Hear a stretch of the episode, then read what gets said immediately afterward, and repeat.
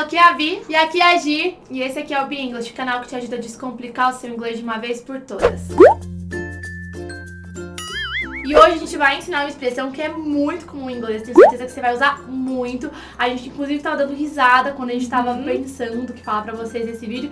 Mas antes de continuar, já se inscreve aqui no canal e deixa o seu like, que é como você conta pra gente que você gosta de conteúdos assim, né, Bi? Isso, é assim mesmo que você conta e agilizou. E vou falar de novo, o YouTube é um robozinho. Pra você contar pra ele que você gosta do nosso conteúdo, tem que dar um like. Bom, agora me conta, quem aqui, ó, tira a primeira pedra, tá? Nunca olhou pra situação alheia e achou que tava melhor do que a nossa. É bem comum, né? Muito, ainda mais com esse mundo de Instagram, de Facebook, as pessoas social. postam o que querem. Todo mundo olha pra vida do outro e tende a achar que é bem melhor do que a sua. E olha, essa realidade não acontece só hoje, não. A gente tava aqui dando risada porque a gente tava conversando sobre um filme que marcou muito a nossa infância.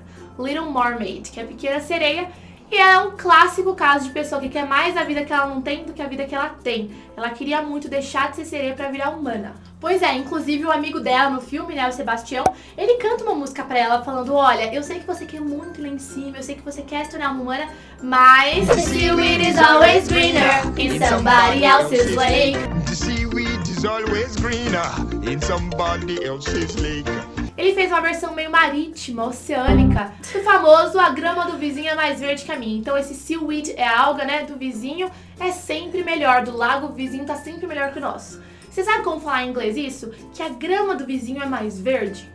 Bom, em inglês a gente fala the grass is always greener on the other side.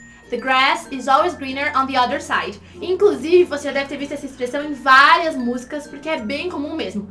Para que você entenda melhor, a gente separou uns exemplos aqui. Então, ó, se prepare que agora a gente vai colocar essa expressão em prática. If you feel tempted to quit your job to become a lawyer because you think you'll be rich, Be careful, the grass is always greener on the other side. Nesse contexto, a pessoa quer dizer, olha, se você fica tentado a largar o seu emprego para virar um advogado porque você acha que vai ficar rico, cuidado, porque a grama do vizinho é sempre mais verde, querendo dizer que sempre parece melhor o que é lá do lado.